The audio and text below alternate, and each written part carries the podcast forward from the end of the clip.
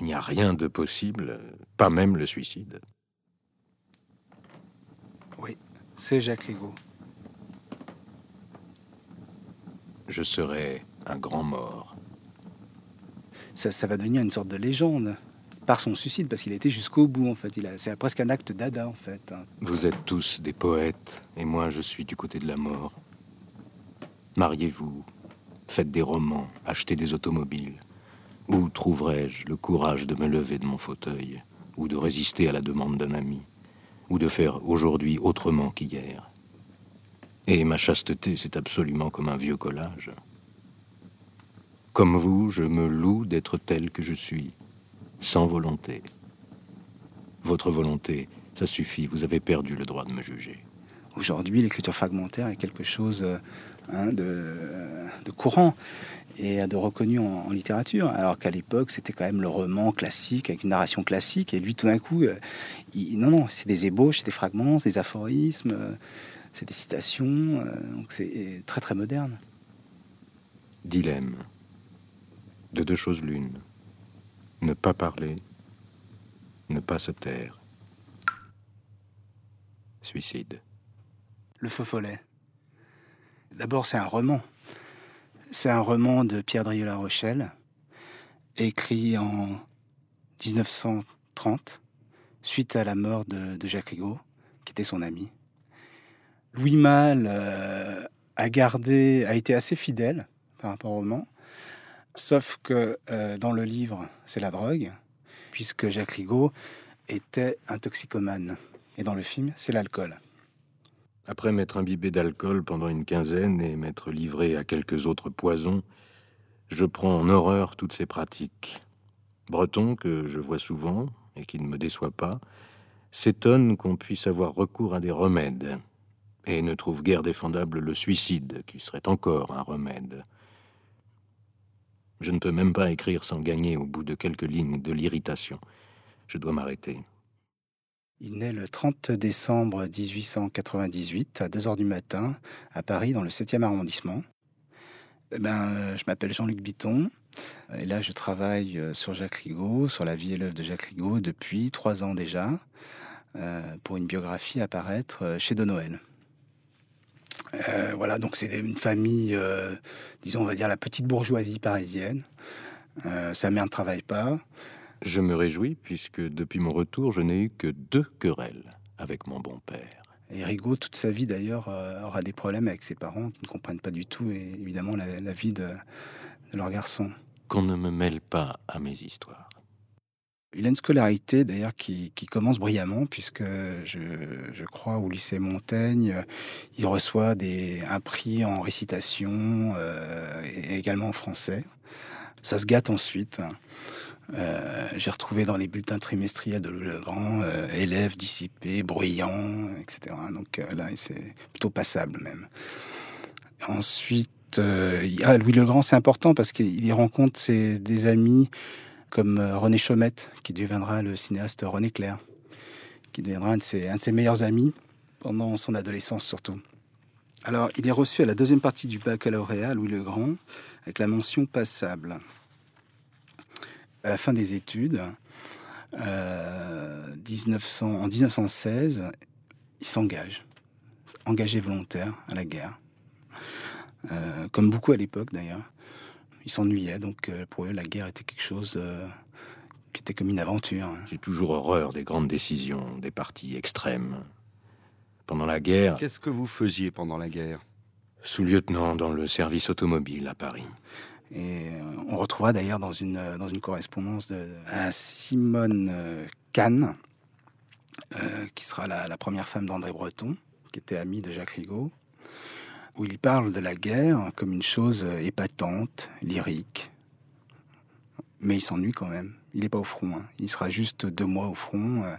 Ma chère amie, j'aurais bien voulu recevoir une lettre de vous. J'aurais eu plus d'aise à vous répondre qu'à vous écrire. Car je n'ai rien à vous raconter. Je suis seul, je suis nul. Je me suis odieux, je n'ai pas tiré de cette permission le quart de profit que n'importe quel médiocre en aurait tiré. Je suis incapable d'aucune joie, d'aucune détresse. Chaque jour, je suis prodigieusement irrité. Bénéficiant d'une oisiveté complète, j'ai le temps de me considérer. Je m'ennuie, je me trouve ennuyeux, je subis mon ennui. Je crois bien que je suis raté. J'ai bien pensé à me tuer, mais si je le faisais, ce serait avec aussi peu de conviction que je vis. Mourir sans conviction. C'est assez drôle. J'ai lu un peu aussi. Très près de vous, souvent. Jacques Rigaud. Alors, c'est un peu parce qu'on sait rien sur Rigaud, hein, c'est ça le problème. Donc là, je suis en train de reconstituer le, puzzle de sa vie, mais euh, on ne sait pas grand-chose. Pourquoi, de toutes les choses qui me sont arrivées, est-ce celle-là où ma participation est rigoureusement nulle que je me rappelle le plus souvent? Il rencontre, de toute façon, il a des amis donc d'adolescence comme euh, René Clair, comme Max-François Poncet. Euh, il rencontre deux jeunes filles, dont Simone Kahn et euh, Colette Clément, qui deviendra la, comédienne Colline Constance. Et je pense que c'est grâce, certainement, une, peut-être Simone Kahn ou Colette Clément, qui rencontre Pierre Drieux-La Rochelle. Et à mon avis, c'est Drieux qui le présente à Dada. Et maintenant, réfléchissez les miroirs. J'ai situé à peu près la date euh, où il rencontre les Dada, euh, l'automne 1920. C'est là, je pense, qu'il rentre au célèbre café euh, Certa, le Certa, où se réunissaient les Dada. On a trouvé hier dans le jardin du Palais Royal le cadavre de Dada. On présumait un suicide, car le malheureux menaçait depuis sa naissance de mettre fin à ses jours, quand André Breton a fait des aveux complets. Alors, le physique de Rigaud est très important et va jouer un rôle déterminant dans sa vie parce que c'est un homme très beau, hein, que tout le monde, euh, tout le monde s'accorde à dire qu'il est très beau. Effectivement, il a un physique euh, plutôt bel homme. Euh, on a parlé de, profil de, de roumain, d'acteur roumain. Le dernier qui rira n'est pas celui qu'on pense. D'ailleurs, ce sera l'un des plus beaux de la bande Dada. Et d'ailleurs, au niveau vestimentaire aussi, parce que les Dada s'habillaient pas vraiment, ne faisaient pas attention à leurs vêtements, alors que lui est toujours tiré à quatre épingles. Euh, donc c'est, il est déjà dandy. Hein, et en, anglomane, euh, euh, fumant des cigarettes anglaises ou américaines, faisant très attention à sa toilette. La richesse, c'est une qualité morale. Les yeux, les fourrures, la santé, les jambes, les mains, la douze pacarde, la peau, la démarche, la réputation, les perles, les partis pris, le parfum, les dents, l'ardeur, les robes qui sortent de chez le grand couturier, les seins, la voix, l'hôtel avenue du Bois, la fantaisie, le rang dans la société, les chevilles, les phares, la tendresse, l'adresse au tennis, le sourire, les cheveux, la soie. Je ne fais pas de différence entre ces choses. Et aucune d'entre elles n'est moins capable de me séduire que les autres. Il n'a pas les moyens et l'argent, l'argent tiendra une place importante dans sa vie parce qu'en fait, il est, il, est, il, est, il est quand même pauvre, il ne travaille pas. Il refuse de travailler comme tout, comme tout bon dandy qui se respecte. Il refuse de, travailler. Euh, donc, il vit chez ses parents euh, très tard, euh, qui ne sont pas vraiment enthousiaste euh, par son comportement. Il avait même un petit panneau euh, qu'il avait mettait sur la porte de sa chambre euh, ne pas déranger, Jacques est en train de dormir. Hein. Bien sûr, il rentrait à l'aube et il dormait jusqu'à 3 heures d'après-midi. Donc il n'a pas pas d'argent. Mais toute sa vie, il passera en fait son temps à jongler habilement entre les emprunts et les remboursements. Hein. Parce qu'il a des amis riches, très riches même. Donc l'argent, non, l'argent, c'est quelque chose de, qui revient souvent dans son œuvre d'ailleurs. Il en parle hein, assez, d'une façon euh, assez lucide. Jeune homme pauvre, médiocre, 21 ans, main propre, épouserait femme, 24 cylindres, santé, érotomane ou parlant l'anamite. Écrire Jacques Rigaud, 73 boulevard du Montparnasse, Paris 6e. Il aime les plaisirs que procure l'argent. Il le dit quand il dit, parle de euh, les gens feraient mieux euh, euh, de saluer les, les Rolls-Royce que les corbillards. chaque fois que je croise une Rolls-Royce, ma, vie se prolonge d'un quart d'heure, etc. Donc il est fasciné par le monde de l'argent, le monde des riches, le luxe, qu'il va connaître plus tard d'ailleurs, hein, quand il va se marier avec une riche américaine. Là, il connaîtra son, fantasme ultime d'être d'être plus ou moins entretenu en fait hein, par une femme. Il y a des gens qui font de l'argent, d'autres de la neurasthénie, d'autres des enfants. Il y a ceux qui font de l'esprit, il y a ceux qui font l'amour, ceux qui font pitié. Depuis le temps que je cherche à faire quelque chose, il n'y a rien à faire. Il n'y a rien à faire. Il est gigolo. Euh, euh, au procès Maurice Barrès, euh, où il témoigne, le fameux procès Maurice Barrès, quand le président breton euh, lui demande Mais comment vous faites pour vivre? Vivre au jour le jour. Lui, sa réponse est claire il dit macrotage. Macrotage. Parasitisme. Il est assez. Bon, il y a une sorte de. Il est un peu hableur en disant ça, mais il y a une vérité, évidemment d'une part par son physique, il plaît aussi bien aux hommes qu'aux femmes. Hein. Et euh, il jouera toute sa vie, il jouera avec cette ambiguïté, ce qui fréquentera beaucoup euh, d'homosexuels. Hein. Euh, il sera le secrétaire d'Abel Herman. Il restera pas très longtemps d'ailleurs. Hein. Et ensuite, il sera le secrétaire particulier également de, Jacques-Émile Blanche. Cher monsieur Blanche, jusqu'ici je n'ai fait qu'être dehors, mais souvent de fort mauvais lieux, dans la compagnie d'amis que je ne sais pas renoncer à voir comme si chacun était la promesse d'un plaisir nouveau. J'ai pourtant trouvé le moyen d'écrire quelques lignes, hein, cette petite bêtise à propos du suicide que j'avais commencé d'écrire près de vous. Si je réussis jamais à l'achever, je vous l'enverrai. Et toute sa vie, il jouera là-dessus sur son physique. Avec les femmes, c'est pareil. Il fréquentera aussi des lesbiennes très riches, très mondaines. Et euh, mais on a l'impression que le sexe ne l'intéresse pas vraiment, en fait. Ce qui l'intéresse, c'est plutôt les conquêtes, la séduction. Euh. et ça marche d'ailleurs. Hein. Tous les gens qui l'ont rencontré, qui l'ont côtoyé, disent que c'était quelqu'un de très attachant, euh, très courtois. Jamais je n'ai tant pensé à l'amour. Il n'y a pas une maison où je pénètre, pas un tramway où je ne monte sans que je pense que c'est là, et jamais je me suis senti aussi incapable d'amour. La toxicomanie, ça, démarre, c'est vrai, dans les années, donc euh, début des années 20. Euh, mais il faut savoir qu'à l'époque, euh, tous les dadas, quasiment tous, prenaient de l'opium. Hein. L'opium était quelque chose de très, très courant à Paris. Il y avait des fumeries d'opium. C'est quelque chose qui revient sans cesse. La coco aussi, comme il disait à l'époque, c'était la, cocaïne il prend goût à ça. Il prend goût à ça et il devient toxicomane. Alors ça, je ne sais pas encore. Plus je m'interroge et moins je pense que je désire l'amour et que je sois capable de m'y absorber. J'ai quelques beaux accès de méchanceté. Un aveugle qui jouait de l'accordéon dans la rue Saint-Placide ne sait pas quel danger il a couru. Je suis assez occupé par un ou deux rêves dont j'ai conservé des souvenirs précis. Et dans la rue, je ne crois pas devoir cela à l'alcool ni aux stupéfiants que je ne pratique plus du tout depuis une quinzaine. Je suis souvent ahuri comme si c'était la première fois que je me trouvais dans une ville. L'héroïne n'existait pas à Paris au début des années 20. Elle arrive à la fin des années 20.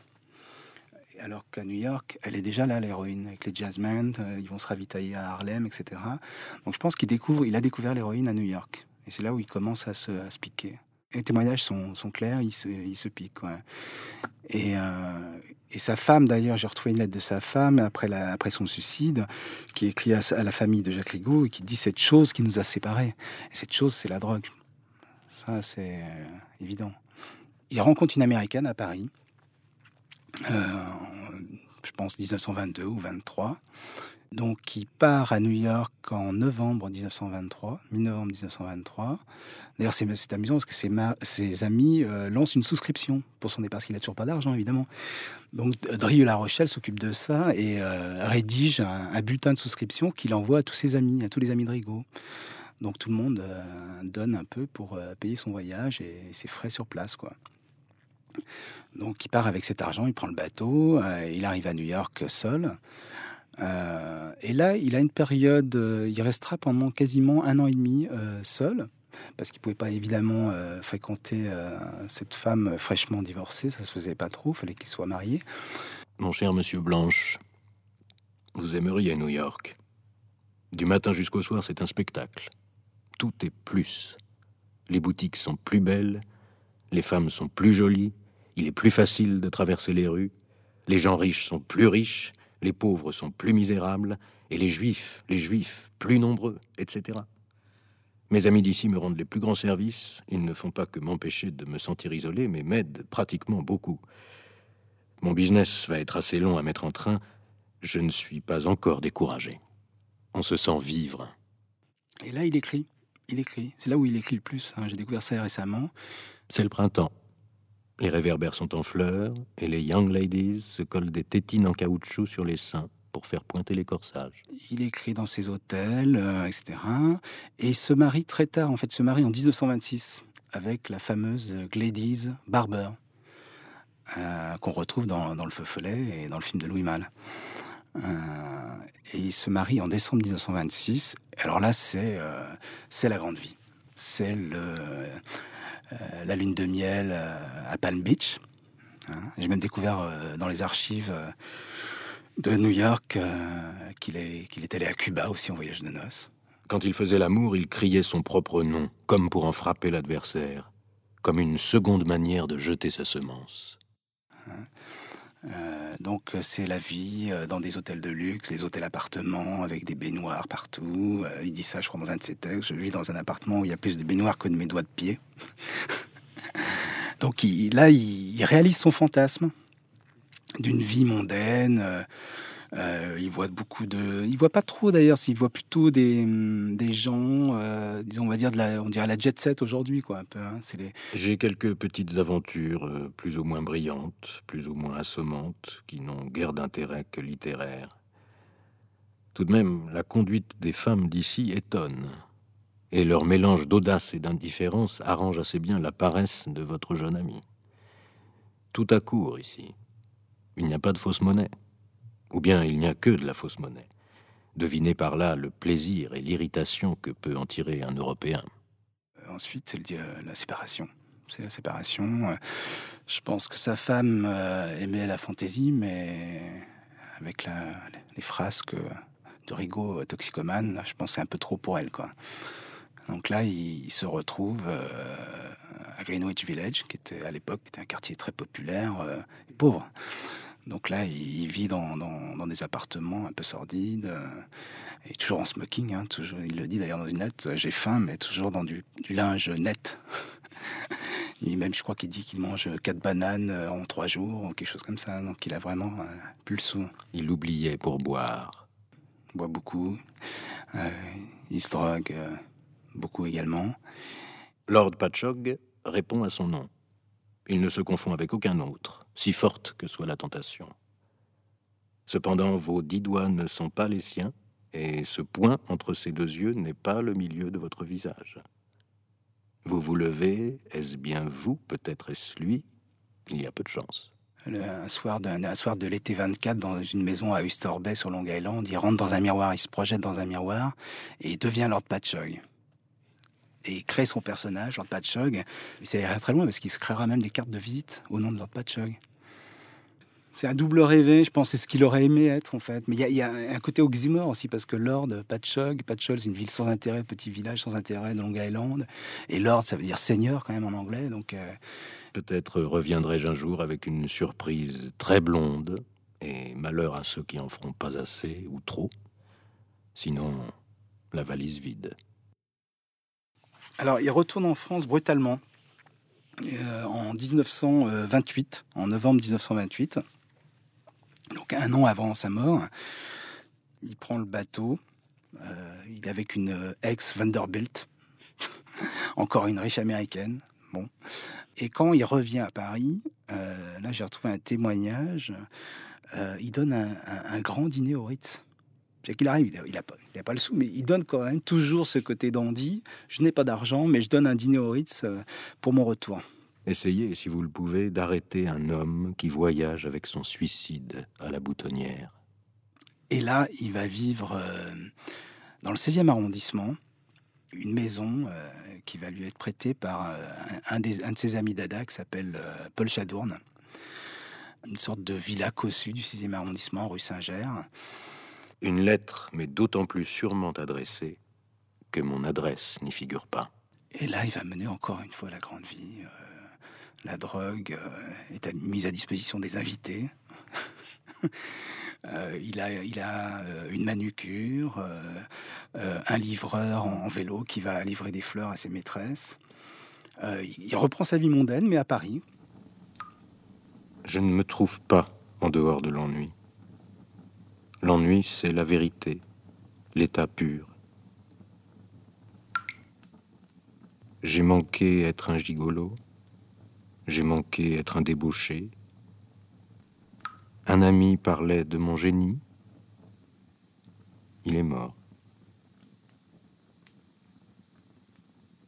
Et il essaye de se désintoxiquer de la drogue. Il fait trois cures de désintoxication. Le, livre était déjà fidèle, vraiment très, très, très fidèle à la vie de, à la vie de Rigaud? Et Louis Malle a suivi, euh, a suivi le, livre. Hein. Donc, euh, euh, les personnages du film sont ceux qu'on retrouve dans le livre et dans la vie de Rigaud. C'est-à-dire le docteur, c'est le docteur Le Savoureux, qui avait cette maison de repos à Châtenay-Malabry, dans l'ex-demeure de Châteaubriand. Et c'est très, très, très fidèle. La luxure est provisoire et les drogues ne m'amusent plus. Tout se passe entre les quatre murs de ma chambre et je suis à plaindre.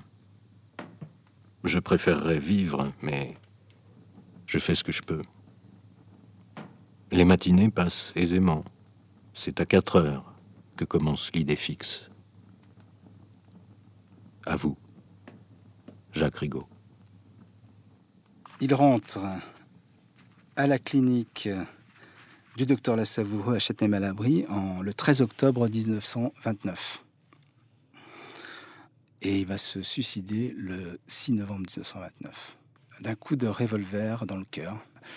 Alors les, dernières heures de Jacques Rico sont assez, euh, assez touchantes parce que jusqu'au bout, il, restera une sorte de, dandy, euh, un octambule. Euh, il passera une dernière nuit blanche à Paris. Le 5 novembre, euh, il part euh, dans l'après-midi, il part à Paris, il voit ses amis, euh, les Porel. Hein. Jacques Porel raconte ça dans ses mémoires. il dîne avec eux au Grand Écart, la boîte de l'époque, la boîte à la mode de l'époque. Ils vont voir une pièce à la Potinière. D'ailleurs, Rigaud est pas très bien. Hein. il, est, agité, hein, comme dans le film, exactement pareil. Il parle tout seul, il fait des réflexions à voix haute pendant la représentation. Et ensuite, euh, Jacques Porel euh, le laisse à l'étoile. Il lui propose de le raccompagner à Châtenay-Malabry. Rigaud refuse. Et il le laisse à l'étoile. Et à l'étoile, il s'engouffre dans un taxi. Il dit qu'il a un rendez-vous à Montparnasse avec Marcel Héran, le comédien Marcel Héran qui, joue le rôle de Lasner dans Les Enfants du Paradis. Et après, personne ne sait ce qui s'est passé. Sauf que, bon, Rigaud est rentré dans la nuit euh, du 5 au 6 novembre, certainement au petit matin. Dans la matinée euh, du 6 novembre 1929, il, euh, il se tue. Hein. il a une règle, il mesure exactement l'emplacement du cœur avec une règle, on a retrouvé la règle. Euh, il prend soin de mettre une alaise sur le lit pour pas tacher les draps. Il a un oreiller pour étouffer le bruit de la détonation. Et il se tire une balle dans le cœur. tout ça est très, très propre, très calculé. Et le 9 novembre, il est inhumé au cimetière Montmartre la mort à ma taille, à mon image, à ma pointure. Et euh, toute son œuvre, est, une partie de son œuvre en tout cas, parle de ça, du suicide, hein, jusqu'à l'agence... Euh, agence générale du suicide. La célèbre agence générale du suicide, fictive, qu'il a, qu'il a créée. Société reconnue d'utilité publique, tarif, électrocution 200 francs, revolver 100 francs, poison 100 francs, noyade 50 francs, mort parfumée, taxe de luxe comprise, 500 francs. Pendaison, suicide pour pauvres, 5 francs. Pour tout renseignement, s'adresser à M. Jacques Rigaud, administrateur principal, 73 boulevard Montparnasse, Paris 6e. Il ne sera fait aucune réponse aux personnes exprimant le désir d'assister à un suicide. C'est vrai qu'il a très peu publié. En tout et pour tout, il y a eu huit publications de son vivant dans des revues. Il n'a jamais publié en un seul volume hein, chez un éditeur, c'était que des publications en revue. Donc c'est des textes très courts, des fragments, des choses. Il n'y a pas, pas d'œuvre. On peut pas dire qu'il y a une œuvre dans le sens où on l'entend. Hein.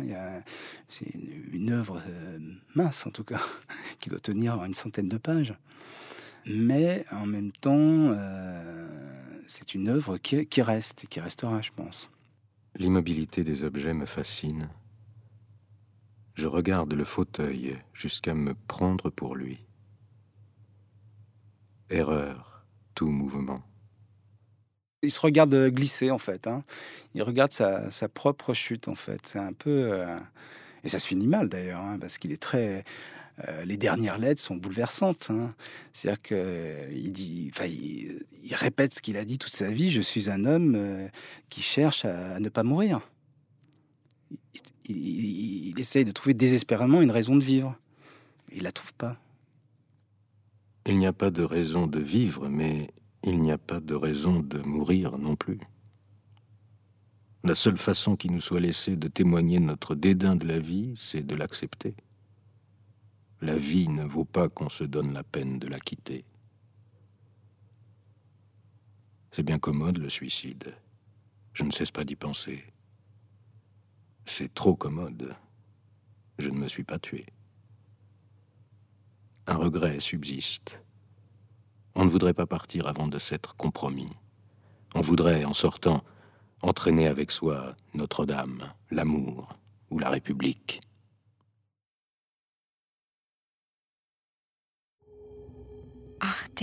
Radio.